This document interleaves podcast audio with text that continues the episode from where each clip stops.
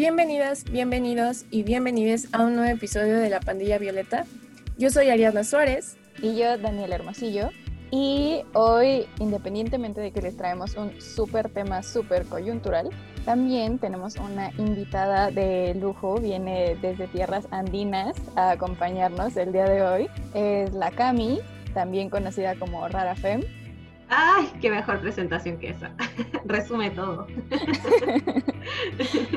pues decidimos invitarla porque, pues con motivo de la conmemoración del Día Global por la lucha por el aborto legal, seguro y gratuito, pues creo que a veces, digo, somos mexicanas, pero también somos de feñas, chilangas de la capital y muchas veces hace falta descentralizar la lucha porque lo que vivimos nosotras, que es pues vayan, esta estructura patriarcal, la viven aquí y en China y aquí y en Chile. Así que sin más preámbulos, creo que vamos a empezar.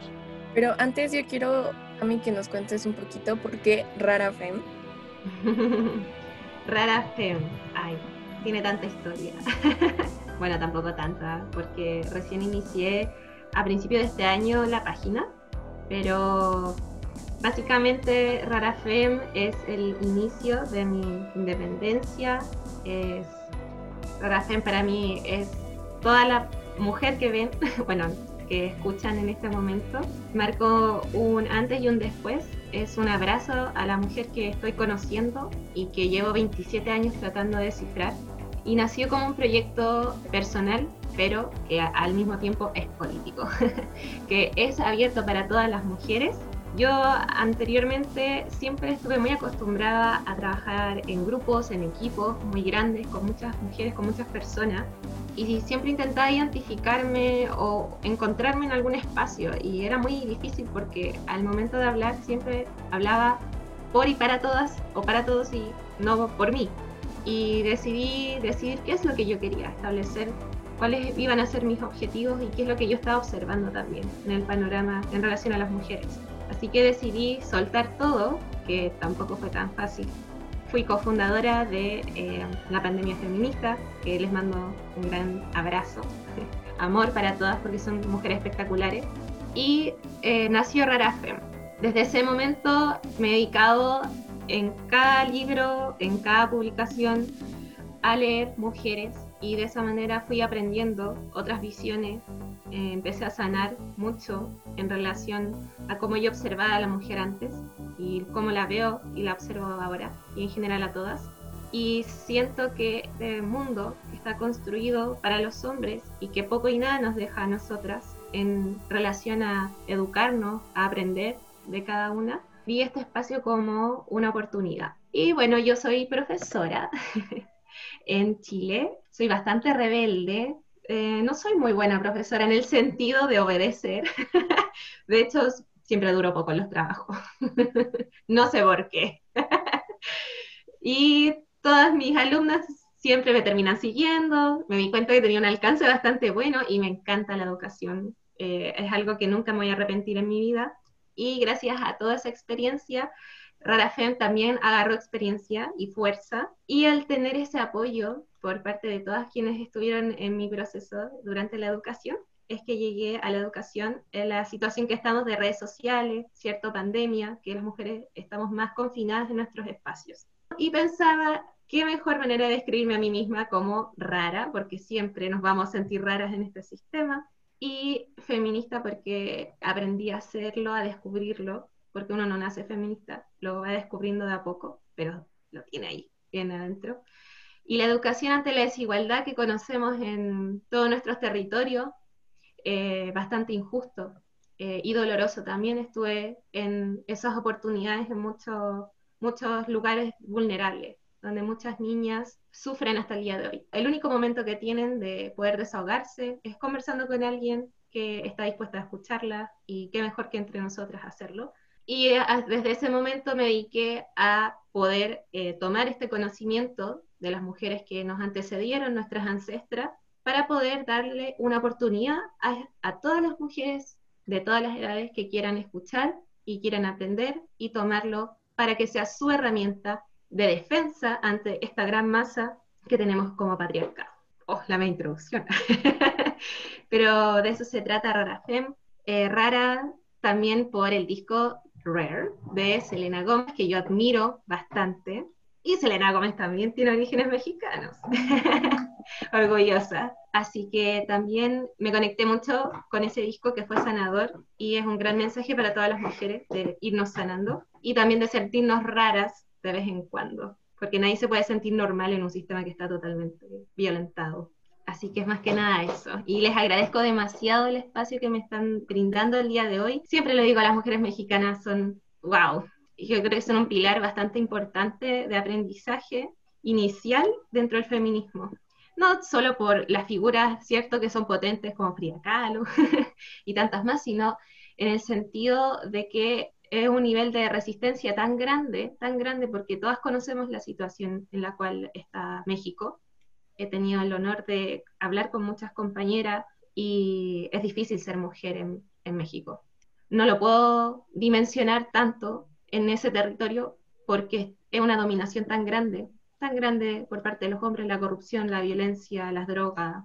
Entonces yo admiro profundamente cómo resisten cada día y cómo tienen fuerzas para continuar haciéndolo y dejarnos un mensaje muy importante para todas las demás compañeras de los diferentes territorios de Latinoamérica. Así que eso y las amo, las amo.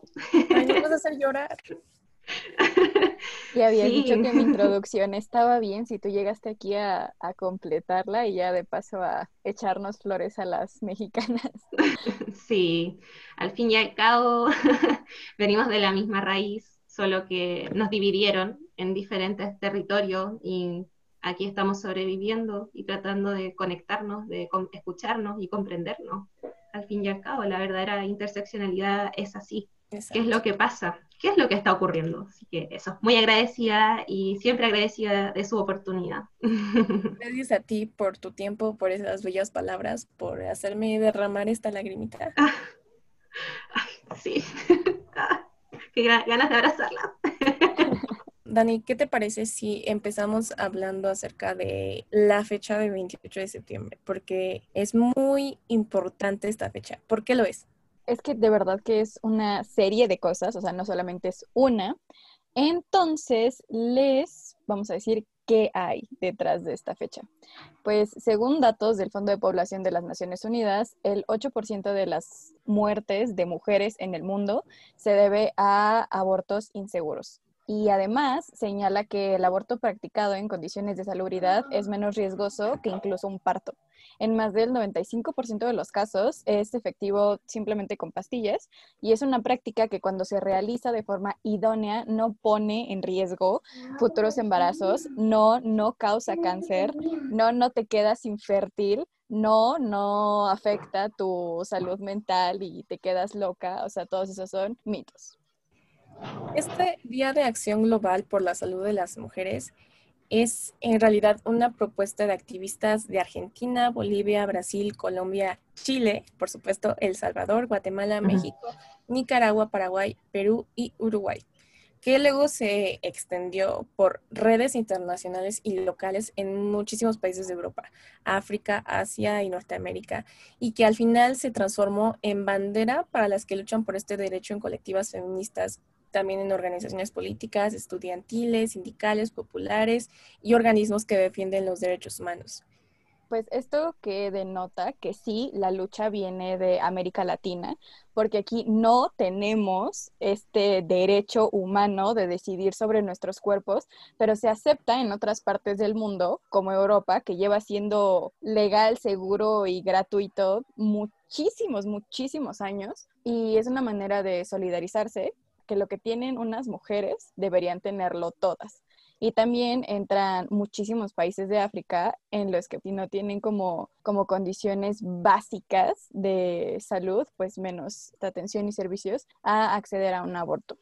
Esta iniciativa en sí surgió en los años 90 en el quinto encuentro feminista latinoamericano y del Caribe y la convocatoria se ha extendido pues ya, como ya dije, a niveles internacionales.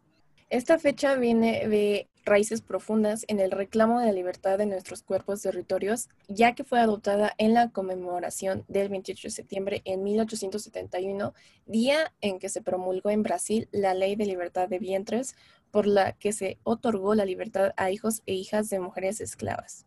Esta manifestación, Grito Global Organizado, dará a conocer a la sociedad las diferentes situaciones de vulneraciones del derecho a la salud y la educación a las que se ven sometidas las mujeres.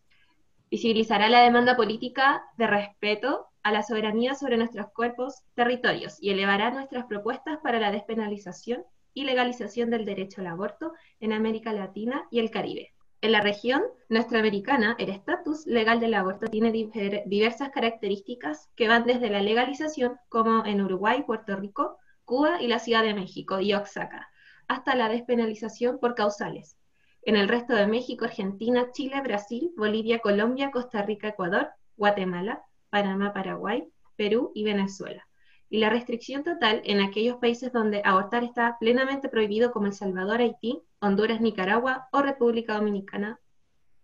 Ahora, esta convocatoria a manifestarse, que este año tendrá que ser virtualmente, pues enmarca las festividades porque es un, un grito por, por, nuestra salud. O sea, no es un capricho, no es como que llegues con tu tarjeta de clienta frecuenta de vengo por mi aborto número 14 del mes.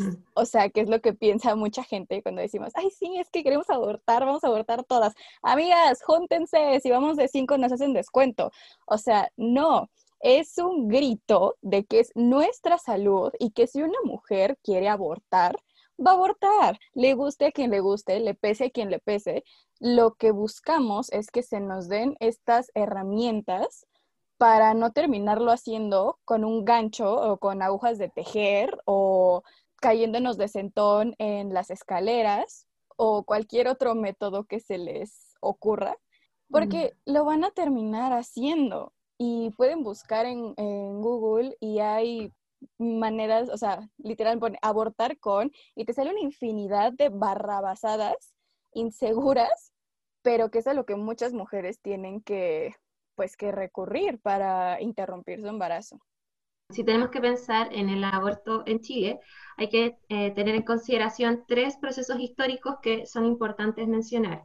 Primero, durante 1874, luego 1931 y finalmente 1973, que fueron tres momentos históricos dentro del aborto en Chile, que ocurrieron eh, bastantes modificaciones en el Código Penal. Hasta ahora que eh, en el 2017, ¿verdad? Se despenalizó varias de las interrogantes que todavía existen en relación a esto. Entonces, el contexto en Chile, al igual que en muchos países eh, de Latinoamérica, es que en la época colonial, ¿cierto? Donde los colonos que tenían bastante influencia de la religión, que es algo que nos ha pesado bastante, y este pensamiento en relación a lo que es la vida y la procreación influyó negativamente eh, en el proceso de colonización. Muchas de nuestras ancestras aborígenes, ¿cierto? En nuestro territorio mapuches específicamente, sufrieron violaciones durante este proceso, este periodo que fue bastante oscuro, y el método del aborto se veía eh, bajo esa mirada como un método de resistencia a este mestizaje, a esta domesticación, domestic, así está bien dicho, ¿cierto? ¿Cierto? Para domesticar a las mujeres y a sus cuerpos en ese entonces. Entonces se empezó a estudiar, a crear las infusiones y los métodos naturales para poder resistir ante esta violencia de, esta conquista española, porque ellos fueron los que llegaron a este territorio, ¿verdad? A saquearlo específicamente, y hay que decirlo como es. Y em, además trajeron estos valores bastante judeocristianos para poder, además de dominar el territorio y los cuerpos de las mujeres, decir qué es lo que era correcto ante los valores humanitarios. Entonces, desde esta regulación, como se le llama o se le conoce, colonial, eh, no fue mencionado hasta que en 1874 fue la primera vez que el aborto se vio en el Código Penal.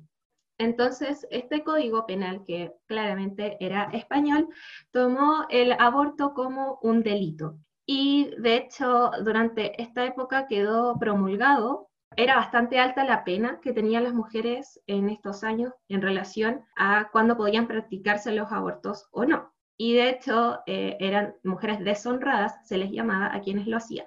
Pasaron eh, bastantes años después para que el, el, aborto, luego de este proceso de promulgación del Código Penal, ¿cierto? Donde se le, la pena era asignada a la mujer en la deshonra, en 1931, que también es la fecha clave que yo les comentaba, en el gobierno de Carlos Ibáñez del Campo, que fue otro dictador, del cual no se conoce oficialmente en Chile, pero sí, para quienes sabemos de la historia de nuestro territorio, sí fue un dictador bastante violento.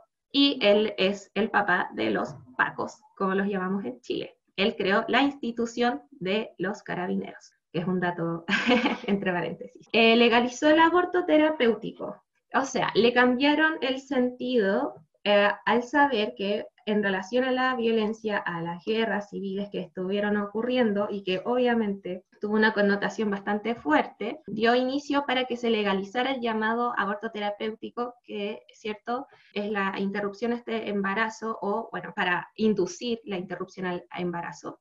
Y bueno, se estableció en el artículo 226 en el Código Sanitario el aborto terapéutico. Pero solamente esto lo decidían el equipo médico, el cual estaba a cargo. O sea, hasta estos años jamás hemos tenido decisión de nuestras cuerpos. Y de ahí eh, se agregó al artículo 226 y el 119. Decía que solo con fines terapéuticos se podrá interrumpir el embarazo. Para proceder a esta intervención se requerirá opinión documentada de los médicos cirujanos. Es decir, si el médico cirujano considera de que no debía realizarse el aborto terapéutico, no se realizaba. Esto está en el Código Sanitario de Chile en la versión de 1968. Y hasta ahí, bueno, ocurrió la situación de la dictadura militar en Chile, que duró del año 1973, que es otro año clave, hasta 1990, en donde deshicieron o restauraron, por así decirlo, y modificaron este código penal, como se le llama la nueva constitución, que es por la cual estamos peleando actualmente el día de hoy. Y eh, Jaime Guzmán Errázuriz, quien es un personaje bastante odiado dentro de este periodo histórico, trató de introducir la prohibición total del aborto a nivel constitucional. De hecho, en su discurso, en el 14 de noviembre de 1974, dijo, la madre debe tener el hijo aunque éste salga normal, aunque no lo haya deseado, aunque sea producto de una violación o aunque de tenerlo derive su muerte me da tanta rabia volver a leerlo. Bueno, para, para la tranquilidad fue validado en la cabeza durante e, este periodo. Y él redactó la constitución de 1980. Y bueno, igual esta, estas declaraciones tuvieron harta conmoción y no todos apoyaron este artículo, el cual él estaba mencionando de la prohibición total.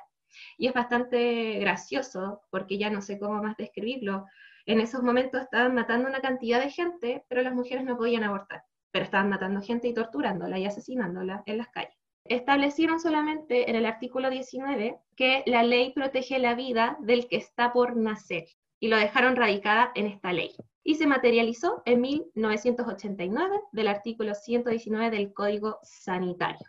Y les dio lo mismo lo que ocurrió en 1931 con el aborto terapéutico así que durante este proceso está totalmente prohibido y en el artículo quedó establecido de que no podría ejecutarse ninguna acción cuyo fin sea provocar un aborto.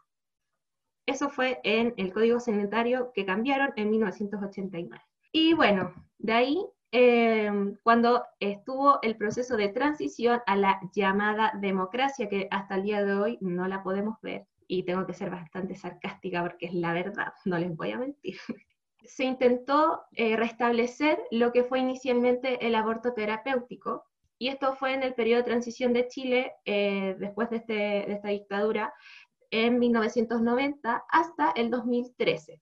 Entonces se empezó a debatir en relación al aborto terapéutico.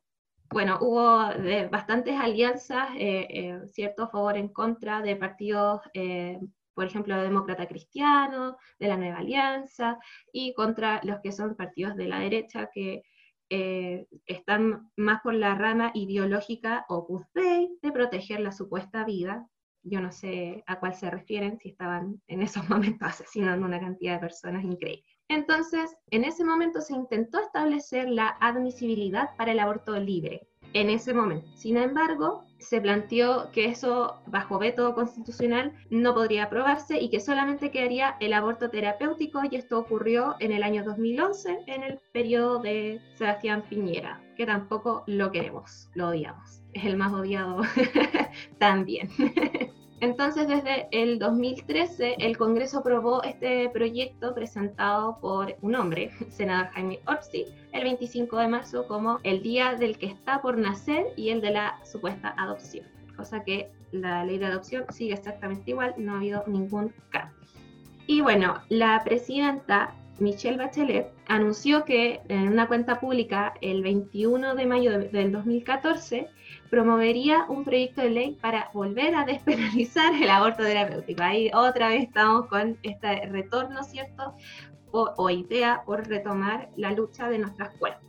Entonces ella lo plantea en los casos de riesgo, como eh, bien se mencionaba al principio, ¿cierto? Este, de, esta mm, descripción de la cual estamos conversando, de esta lucha, que es el riesgo para la vida de la madre, violación, la inviabilidad del feto, y claramente esta iniciativa generó bastante debate político en, en, esos años, ¿cierto? En el 2014, hace bastantes años atrás. Y desde el 2014 al 2017, recién en el 2017 se pudo aprobar, pero con muchas restricciones. Entonces, esta forma de la cual se ha luchado en Chile en relación al aborto ha pasado por los procesos históricos políticos bastante fuertes. Y finalmente, eh, la ley 21.030 que eh, se promovió durante el 2017 habla del el aborto en tres causales.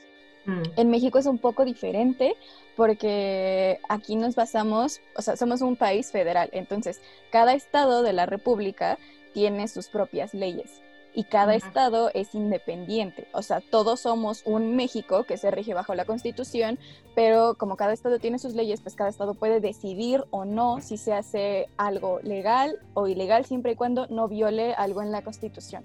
Entonces, por ejemplo, lo que nosotros estamos peleando es solo en la Ciudad de México y en Oaxaca es legal la interrupción del embarazo por decisión, o sea, por todas las anteriores, pero también por decisión pero en casi todo México está justamente estas mismas tres causales, que es que la vida de la madre está en riesgo, inviabilidad fetal y violación.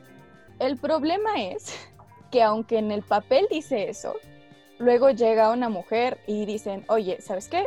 Me violaron. Mm. Y es así como de, ah, pues qué padre, pero como los médicos y las médicas pueden abstenerse de ofrecer este servicio por convicción propia, pues no se le hace. O muchas veces hay inviabilidad fetal o, malformaciones muy fuertes y no se le da a conocer a la mujer que es su derecho acceder a esta interrupción del embarazo. Entonces, algo que estábamos leyendo aquí en la investigación es que en Chile pasa exactamente lo mismo. o sea, por ejemplo, a pesar de que se esperaba ya a partir de 2017 que varias mujeres acudieran a practicarse abortos por el causal de violación. Pues solamente se registraron 188 casos de mujeres y niñas cuando se pronosticaban más de mil. Y, o sea, esto, digo, los países que fuimos colonizados católicamente, queramos o no, tenemos una carga conservadora muy fuerte. Entonces, pues, ah, esta carga es la que hace que pues no se practiquen. Y también diversas ONGs y activistas de derechos humanos, académicas, alertan esta falta de información a las pacientes y otros problemas más profundos, como que el 51% de los médicos y obstetras del sistema público se declara objetor de conciencia a la hora de pues hacer esta práctica. Entonces, o sea, aquí vemos como en México y en Chile por sus pistolas pueden decir así de, yo no lo quiero hacer. O sea, cuando llega alguien con un tumor, no le dicen, ay, no, es que pues yo no quiero hacer eso, ¿no? O sea, como, como que no, no, no va con mi manera de pensar, pues obvio no.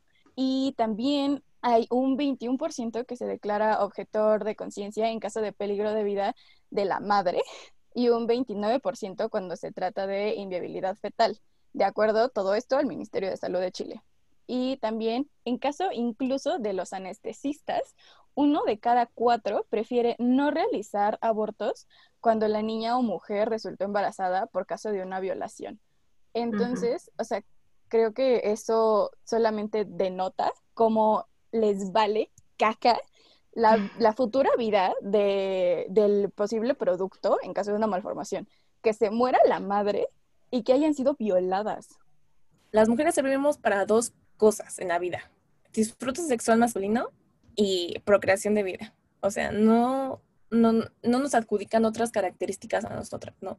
Estas cifras hablan de que se sienten con la autoridad todavía de decidir sobre nuestros cuerpos, sobre nuestros cuerpos esta objeción de conciencia de, ay, no lo hago porque me parece mal, no se dan cuenta de que están violando los derechos humanos de las mujeres al no poder acceder a un aborto libre y seguro. Y no solamente por las causales que ya mencionamos, sino esta falta de información, sobre todo en México y en países como Guatemala y Belice, El Salvador, hay mujeres que están presas por haber sufrido aborto espontáneo y, o sea, no es ni siquiera que ellas se lo hayan provocado, no es que no hayan querido tener el bebé, es que simplemente su cuerpo sufrió un proceso, resultó en un aborto espontáneo y, y a mí me parece increíble que estén presas y además ni siquiera les dan derecho a abogados, no les dan derecho a juicios, no les dan derecho a nada. Entonces están 17 años metidas en cárceles con condiciones insalubres, donde hay veces que las mismas mujeres hablan maya o hablan algún otro idioma que no sea el español y no tienen este acceso a la información. Y esta lucha por el, por el aborto también es por ellas, por esas mujeres que sufren de estas consecuencias de este pensamiento tan retrógrada de controlarnos, de que nuestro cuerpo es materia, porque incluso Andrés Manuel López Obrador se atrevió a decir que si queríamos decidir sobre el aborto, iban a, ver una consulta popular. O sea, todo el perro México va a tener que votar yo si yo puedo o no abortar. O sea, es estúpido, es ilógico, es... Ah. Pero es una manera de zafarse. O sea, porque no es ningún secreto. Andrés Manuel es nuestro presidente, que también todo el mundo lo odia. Pero no es ningún secreto. Su gobierno está basado en sus valores cristianos. Entonces, sus decisiones también están basadas en estos valores cristianos, porque él no es católico.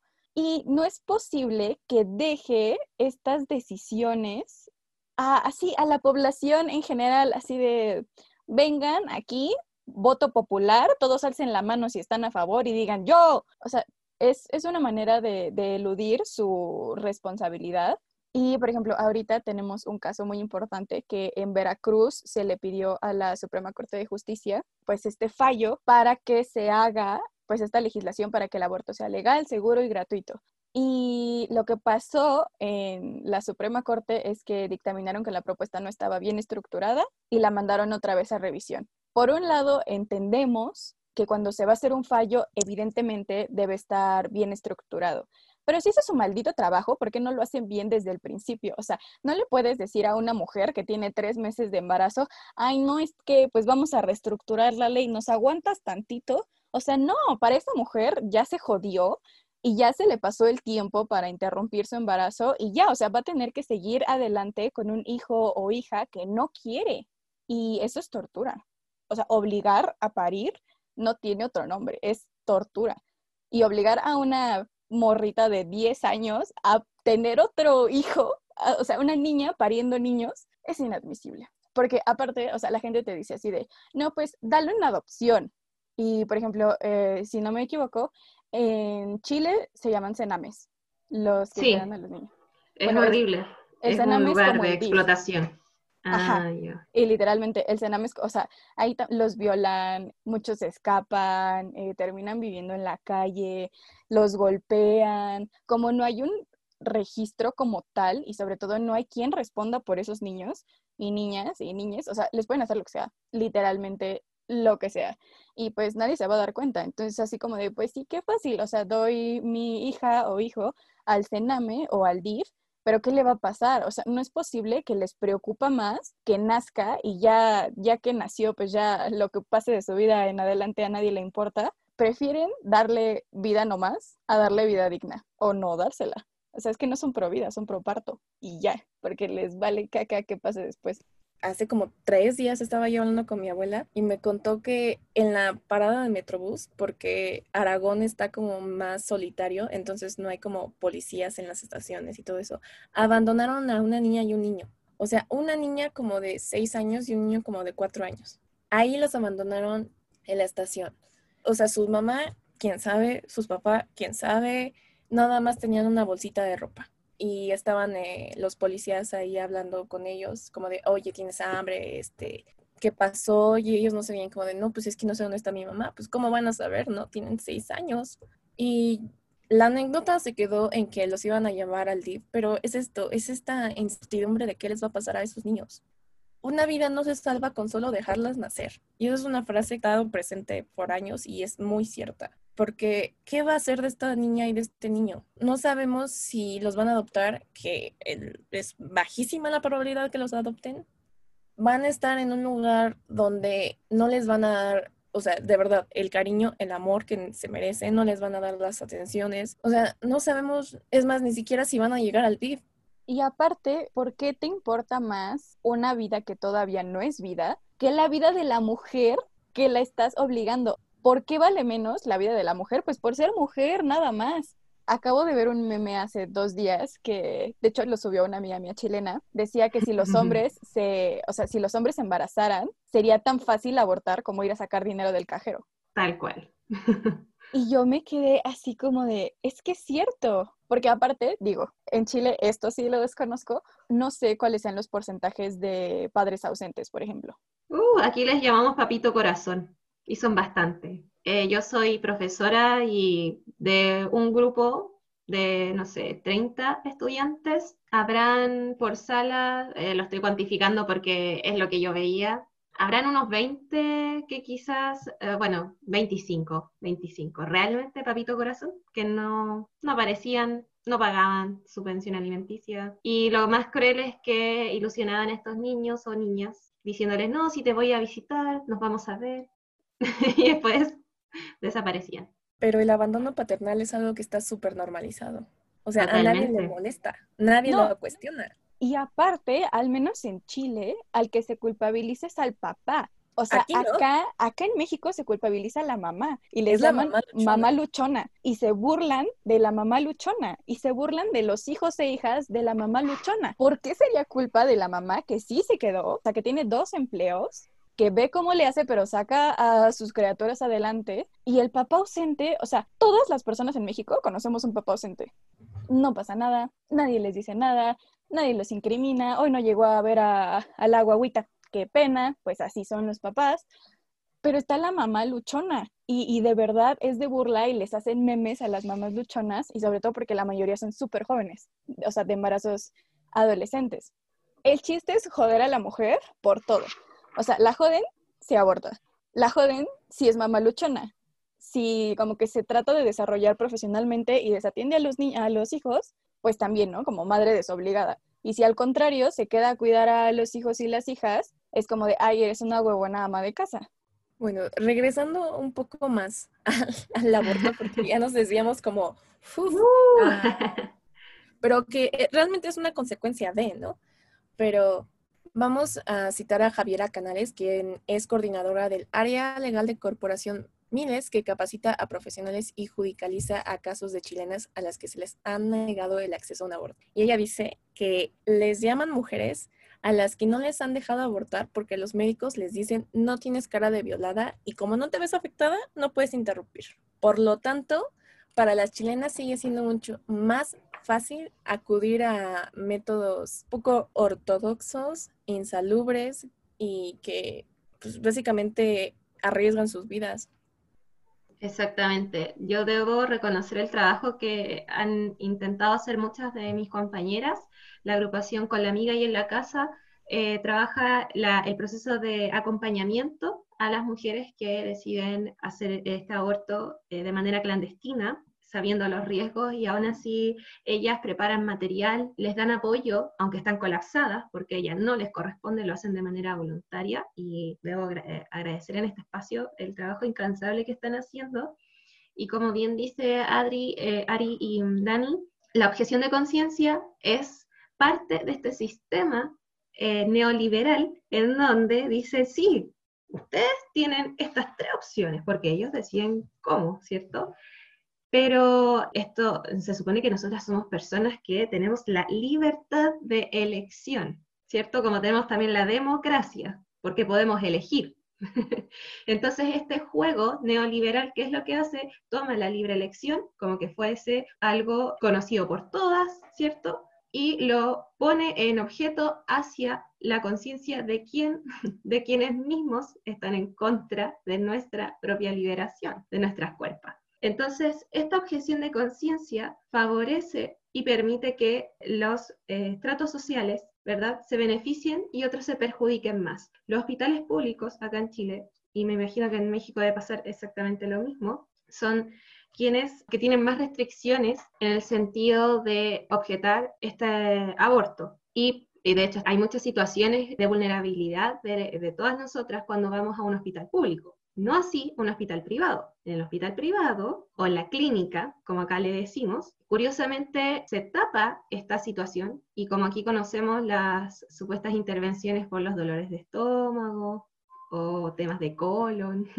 y hacen intervenciones, pero no se les dice cómo son, que son los abortos. Entonces esta objeción de conciencia en los estratos sociales altos que se dicen llamar que son pro vida, y lo voy a nombrar, por ejemplo, el Hospital Clínico de la Pontífice Universidad Católica, católica, o sea, pensamiento totalmente conservador, le niega la oportunidad a muchas mujeres de poder realizar abortos por las tres causales, les da exactamente lo mismo. Y curiosamente, cuando quedan en lista de espera, los pacientes que necesitan trasplante, que en este caso también son niñas y niños, le negaron en el 2016, si no me equivoco, o 17, negaron un trasplante a una niña que era perteneciente al Sename. Entonces, si hablan de la protección a la vida, cuando la vida ya está, como estábamos diciendo anteriormente, ¿de qué están hablando? Y esta objeción de conciencia es patriarcal, porque nosotros seguimos sin decidir, no hemos tenido esa opción, ¿y por qué no la tenemos? Hay que pensar que todo esto es estrategia para el mercado. Nosotras, nuestras cuerpos son una mercancía, estamos mercantilizadas de hace muchos siglos. Por eso las mujeres nuestras ancestras resistieron a través de las infusiones con las plantas para poder abortar de manera natural y poder resistir este mestizaje, esta colonización que es tan dolorosa y que llevamos a través de nuestra historia como mujeres de estos territorios. De hecho, yo saqué unos datos que me acordé de CEPAL, que es la Comisión Económica de América Latina y el Caribe, y dicen que el 97% de los países del mundo permite la práctica para, del aborto para salvar la vida de la mujer.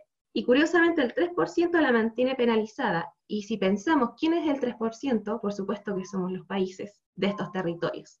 Y ahora, si nos vamos a la profunda de por qué esto es así, porque nos siguen viendo como cosas en vez de personas, y porque la mercantilización en todos los aspectos sexual y reproductivo lo están llevando a esas vidas que tanto dicen proteger para que sigan funcionando los mercados de material pornográfico infantil, ¿cierto? También vientres de alquiler, que también es otro tema bastante interesante y que en México también hay ciertos estados, por lo que estuve viendo, que está permitido, creo que eran dos estados los que permitían, pero igual con muchas restricciones, el vientre alquiler y todas las instituciones oscuras que sabemos que funcionan hasta el día de hoy. No es coincidencia que ese 3% justo sea de los países que estamos hablando y de las situaciones que estamos hablando nosotras. Es decir, bajo la mirada del mundo, entonces, ¿quiénes somos? ¿Y qué somos? Que es bastante interesante.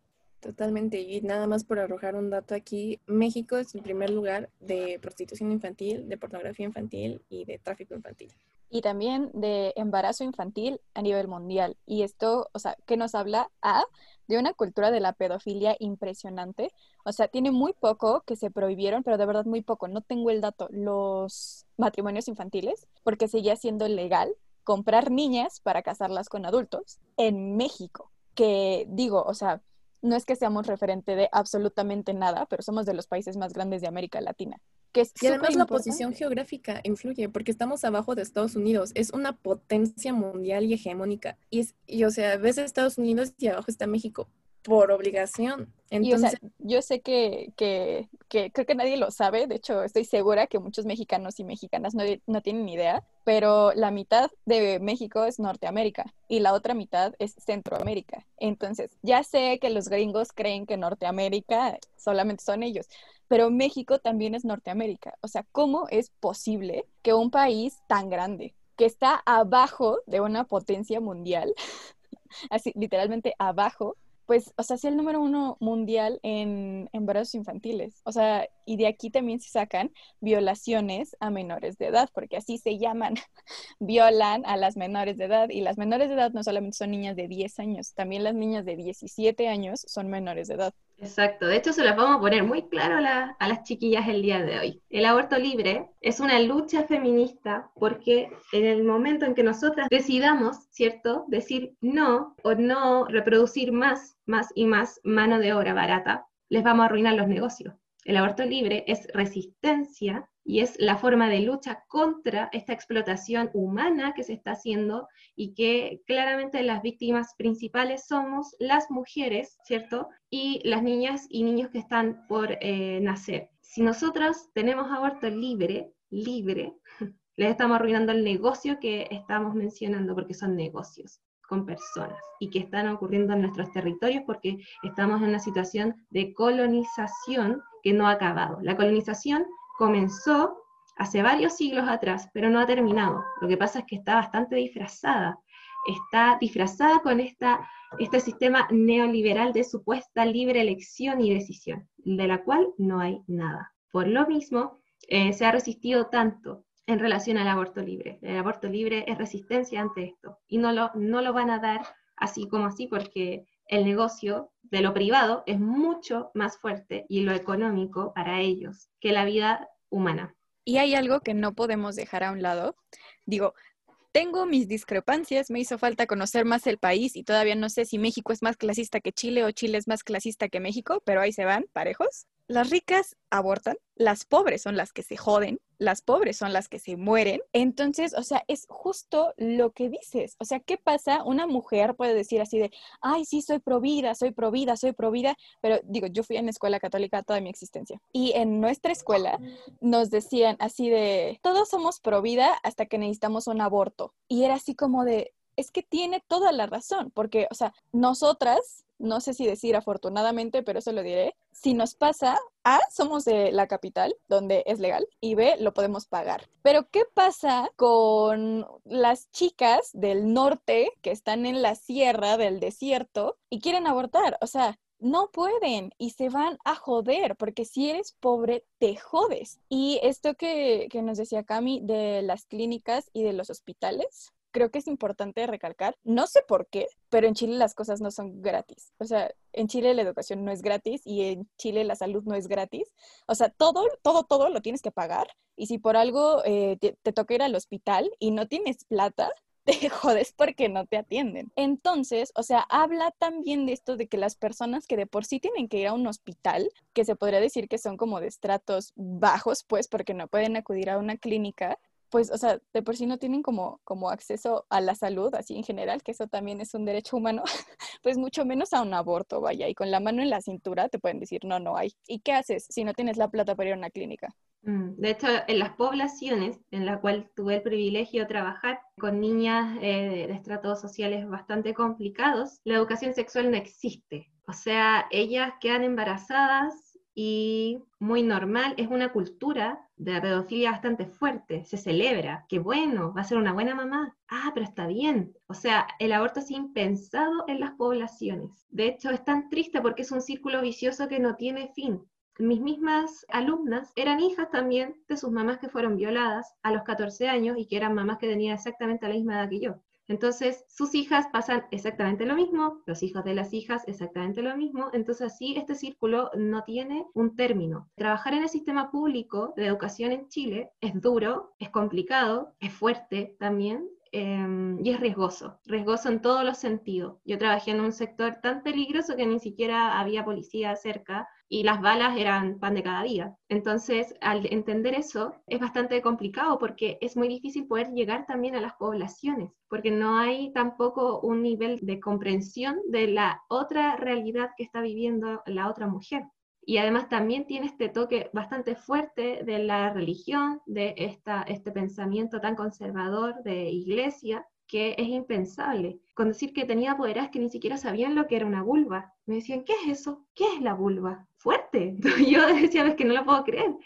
Y justamente entendí que es una estrategia que los sectores vulnerables se mantengan vulnerables porque son un negocio. Mis niñas que están todavía resistiendo ahí tienen una utilidad, por supuesto que la tienen, bajo este sistema, que es seguir replicando la pobreza.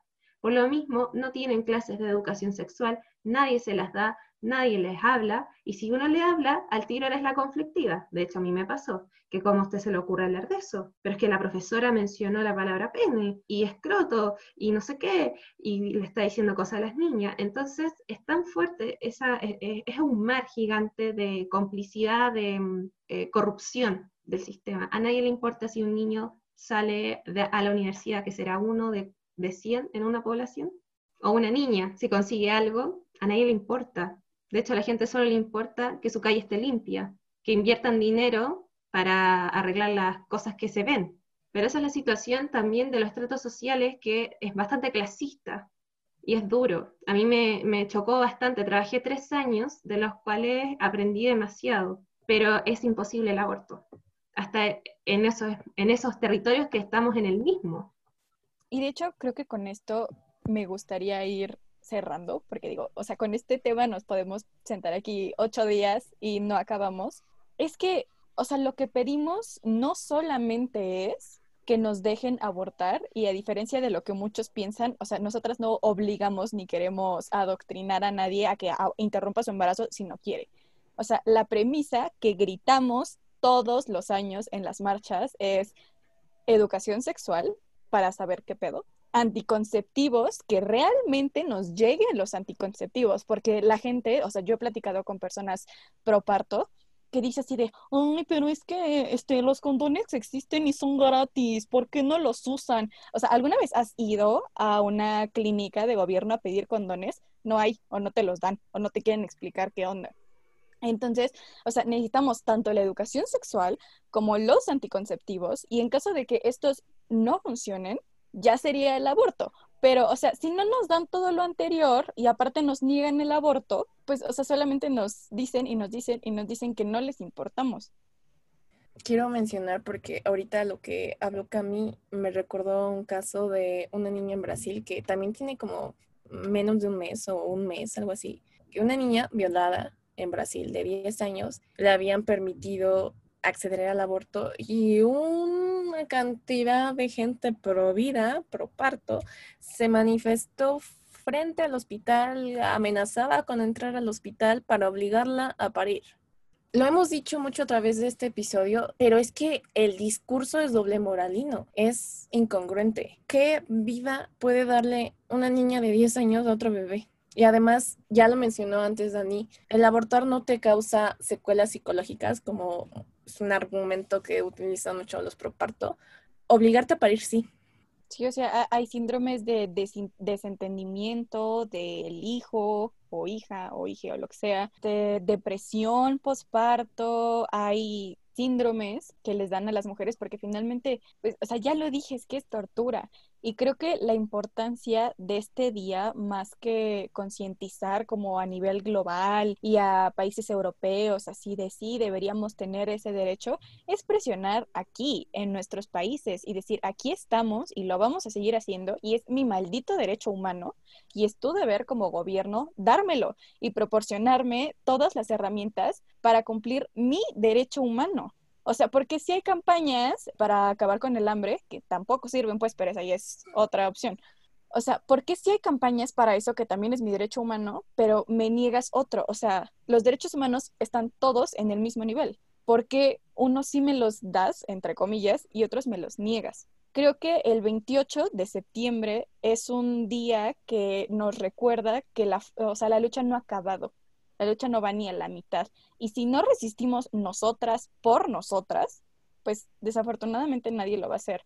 Y en México, en Chile y en todos los países en los que se nos viola este derecho humano, tenemos que exigirlo hasta que la dignidad se haga costumbre. Pato, pato, macho.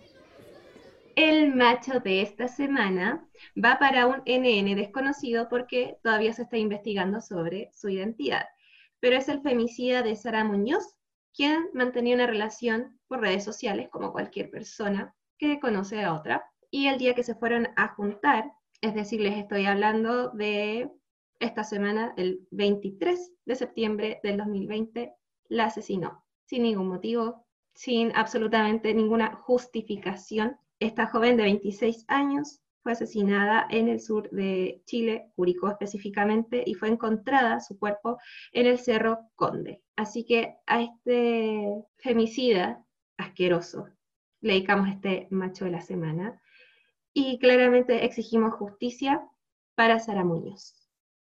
Pues esto nos deja de que eh, sí, es un problema que vivimos lamentablemente en toda Latinoamérica.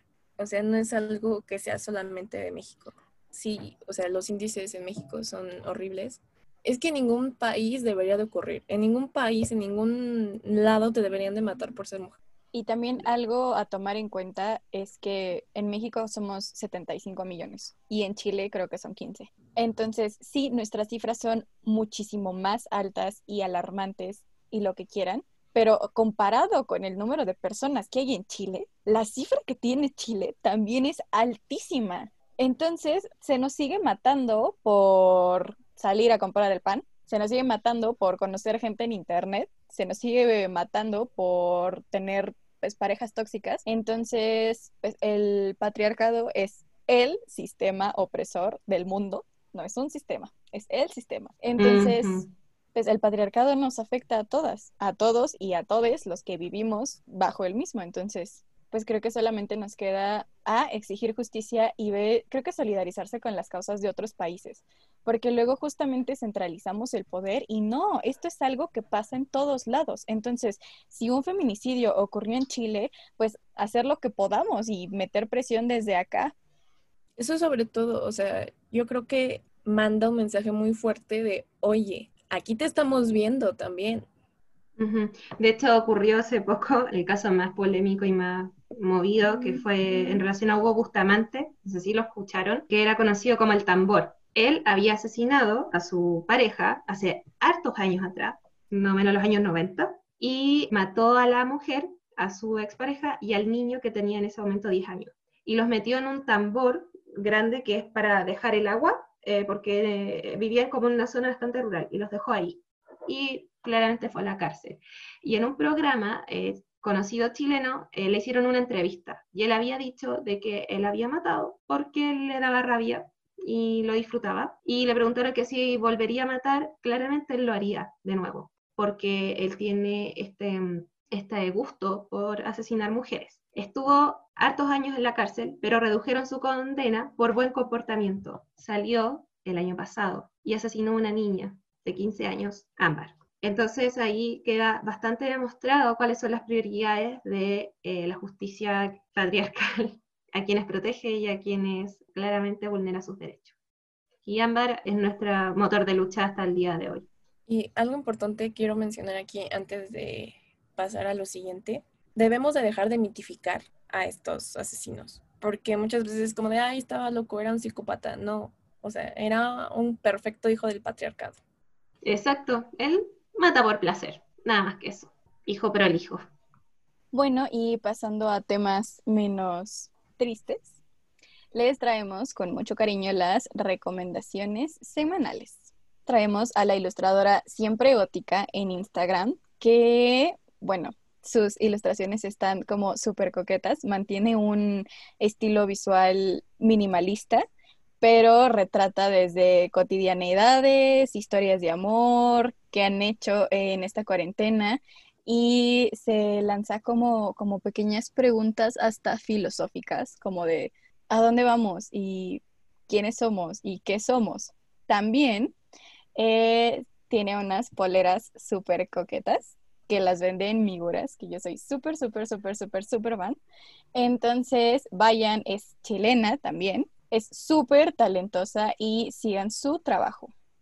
Recuerden que la vamos a estar mencionando en Instagram, así que vayan de una vez a Instagram y síguenla, chequenla, denle mucho amor. También el proyecto de la hermana de la Cami. Tengo el agrado y el honor de presentarles el proyecto Mi Hermana, que es la revista Bravas. Tiene un sitio web y también Instagram, en los cuales difunden noticias y medios eh, de comunicación feministas.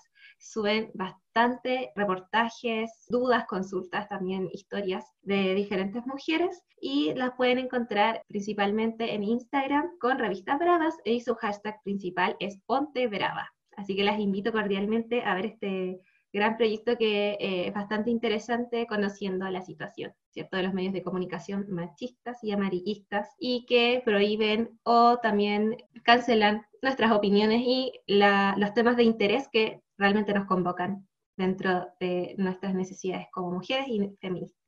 Bueno, muchísimas gracias por acompañarnos hasta el final. Con esto nos despedimos, pero vamos a seguir al pendiente porque el día de hoy es de conmemoración y de protesta. Entonces, síganos en todas nuestras redes sociales para seguir la conversación. Vamos a tener dinámicas. Mándenos su foto con su pañuelo verde, porque el aborto va a ser legal, gratuito y seguro en toda América Latina.